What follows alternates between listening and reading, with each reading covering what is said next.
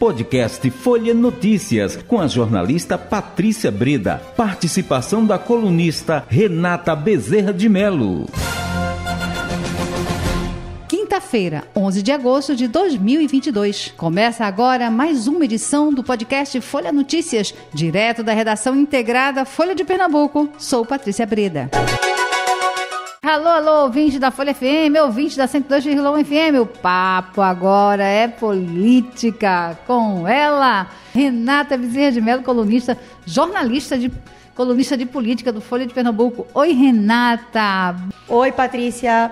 E então, Renata, vamos lá, não é? A, a gente está trazendo, você está trazendo para a gente essa movimentação de Anderson Ferreira que está Então. indo em busca de, de aparecer, fazer fotos com o presidente. Tem que ter mesmo isso, né? Essa Então, ação, é né? o candidato padrinho dele ali, né? Uhum. Ele embarca hoje, inclusive, tá deve estar embarcando agora, para Brasília, tá? Tem reunião nesta sexta-feira à tarde com o presidente Bolsonaro e não só Anderson. Anderson Ferreira, que é o ex-prefeito de Abotão, vai ali junto com eh, Gilson.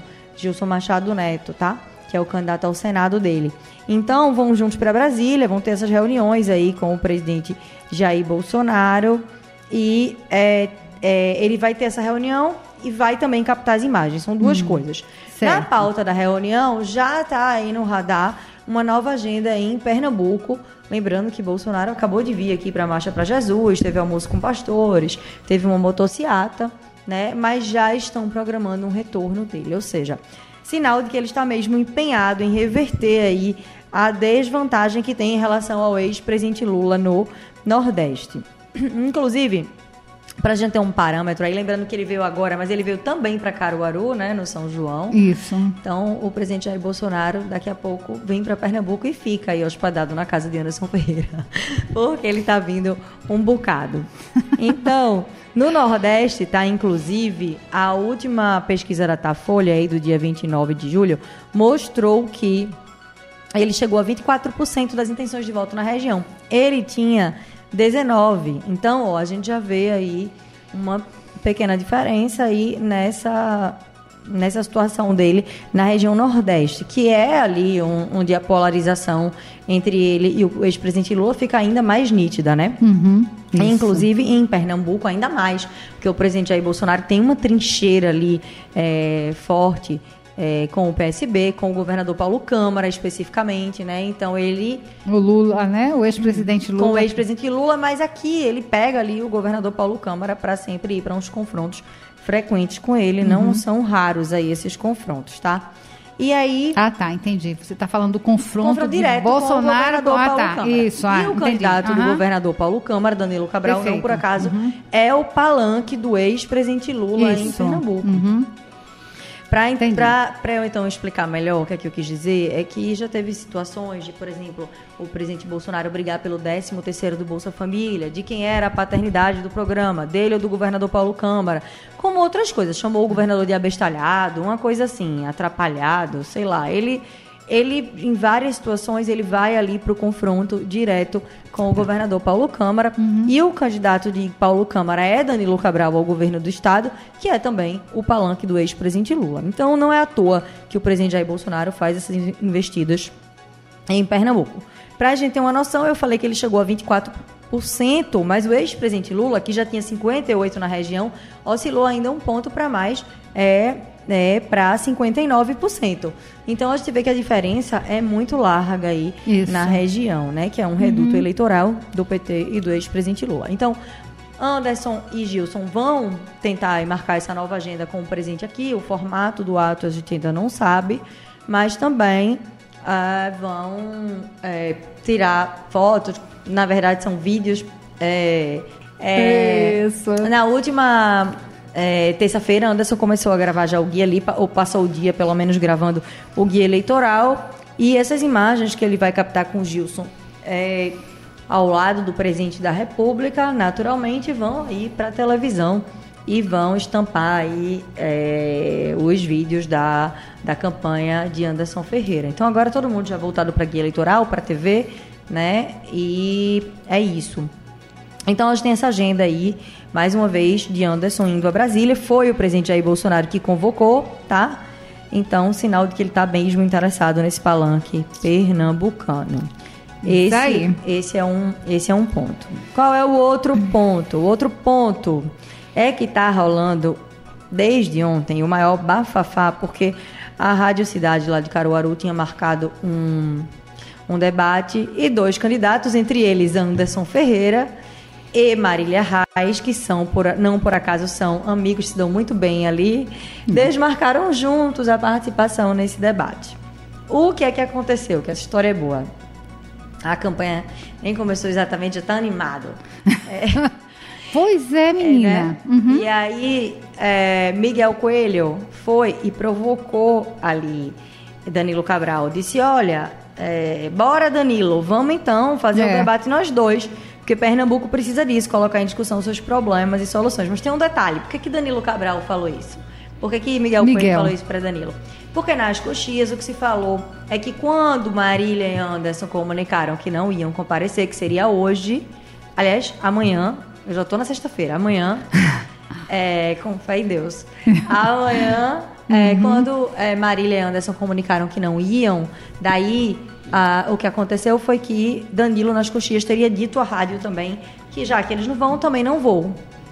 E aí Miguel, sabendo disso, foi lá no Twitter e provocou Danilo Cabral, porque Danilo também deu uma provocada nos adversários, dizendo assim, abre aspas, ao fugirem do bom debate, tão necessário para nosso Estado, Marília e Anderson assumem seu deses- despreparo ou arrogância, seja de forma isolada ou a dois, no jogo de cartas mar- marcadas. Quem não deve, não teme. Então, Danilo já tinha feito isso. É, é, Miguel foi lá na, na, na postagem de Danilo e comentou, né? E Sim, fez a então dele. vamos então, lá. vamos eu e você, É, isso. né? Aí o pessoal tava brincando nos bastidores, dizendo, quem não deve não treme, né? e aí já começou esse bafafá. Raquel Lira, por sua vez, marcou uma live aí. Não citou o nome de quem desmarcou, tá? Não foi ali pra briga com Marília Reis e Anderson, mas disse, olha, dois candidatos desmarcaram, então vou marcar uma live no meu Instagram.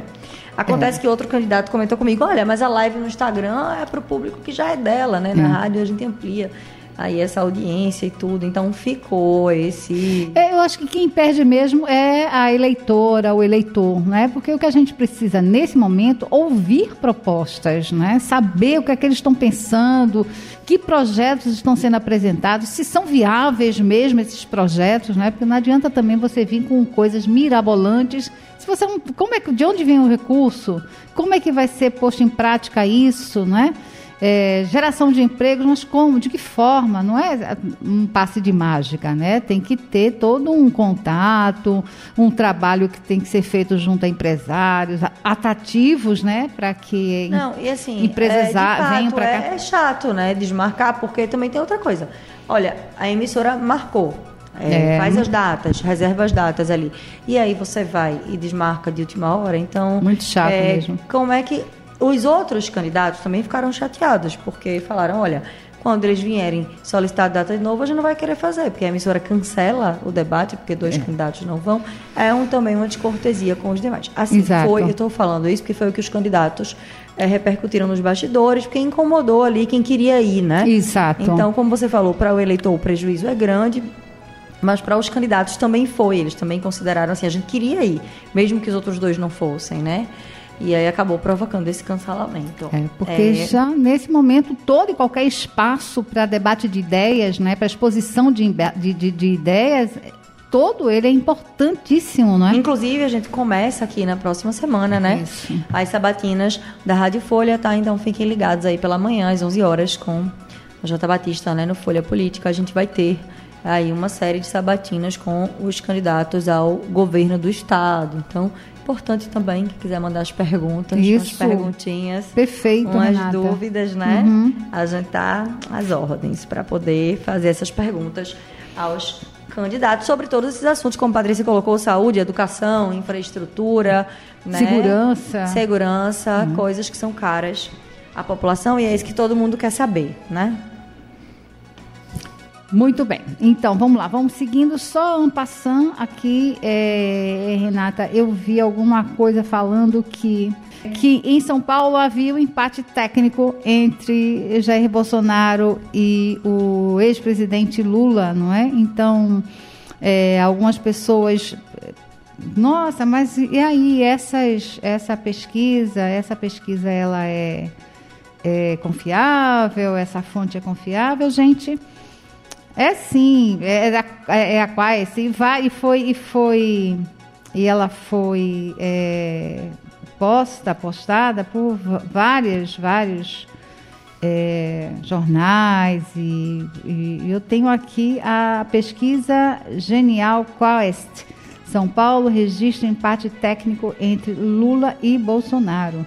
É? E aí, essa aí, mas é, nessa, nessa, nesse contexto de São Paulo, isso pode isso é esperado, é, Renata? Assim, a tua, a tua opinião mesmo, como uma pessoa de política, analista, pesquisadora, né? conhecedora do assunto. Né? Porque São Paulo, Lula está vindo com Alckmin, né? Eu acho isso meio. É, é, não, é, exato. O Lula está vindo com Alckmin, o candidato desde lá é Fernando Haddad, né? Uhum. É, e juntaram-se com o PSB, que ia ter Márcio França na disputa, né? E é, Janones também sai lá. Então, essa pesquisa nem pode ser comparada, na verdade, com a anterior, Patrícia, porque é, houve mudança lá nos quadros, porque Janones sai e deixa a disputa declara apoio a Lula, né? Então, é, o que é que acontece? É, lá em São Paulo, o candidato do presidente Jair Bolsonaro é Tarcísio de Freitas, né? E já é um estado onde tinha aí uma aproximação, tá? É diferente do Nordeste, naturalmente, o cenário de São Paulo, né? Mas o, o PT trabalha lá e tinha São Paulo e o Rio de Janeiro para resolver aí como os, os vértices finais, né? Exatamente porque não é um, um cenário ali tão fácil e favorável. Então, eles pediram até para Márcio França, né, do PSB, sair da disputa, que era uma pessoa também ligada a Geraldo Alckmin.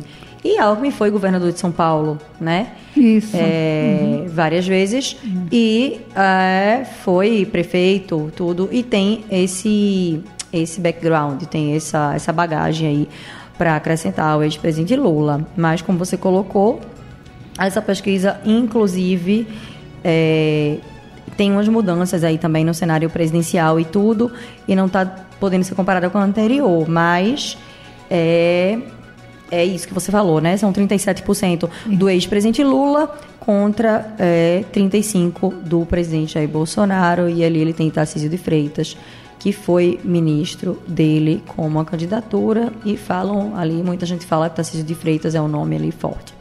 É, esse é um ponto. Eu queria só para a gente não, não perder aí, dizer que o TRE hoje recebeu as prestações de contas ali do Tribunal de Contas do Estado, tá? A lista, na verdade, das dos nomes que têm contas rejeitadas, né, ou tiveram. Então, são 301 processos, tá? Com 174 é, prefeitos e ex-prefeitos ali de 126 municípios, tá? O, qual é o papel agora do TRE? O Tribunal de Contas leva essas rejeições de contas por motivos diversos. É, pode ser questão de, é, ligadas à gestão, por exemplo, na questão de saúde, educação, vício insanável, ou seja, faltou aplicar recurso na educação. Então, o gestor ele pode ter contas rejeitadas por motivações diversas. Isso foi apresentado hoje e aí, de agora em diante, o TRE tem que julgar, tá? Então, o TRE é, tem até setembro, 12 de setembro, para julgar essas contas e isso, dependendo do resultado dos julgamentos, pode deixar alguns nomes aí inelegíveis ou não. Então, agora todo mundo alerta isso, essa lista está é, disponível no site do TCE é, e pode ser consultada. Então, é a lista dos prefeitos que tiveram, dos, dos gestores e gestores que tiveram contas rejeitadas. Renata, a gente fica por aqui, mas amanhã tem mais, não é isso, Renata? É isso, até amanhã. Chegamos ao fim de mais um podcast Folha Notícias. Perdeu alguma edição ou quer ouvir de novo? É só baixar os aplicativos SoundCloud, Spotify e Deezer e buscar pelo canal Podcasts Folha de Pernambuco.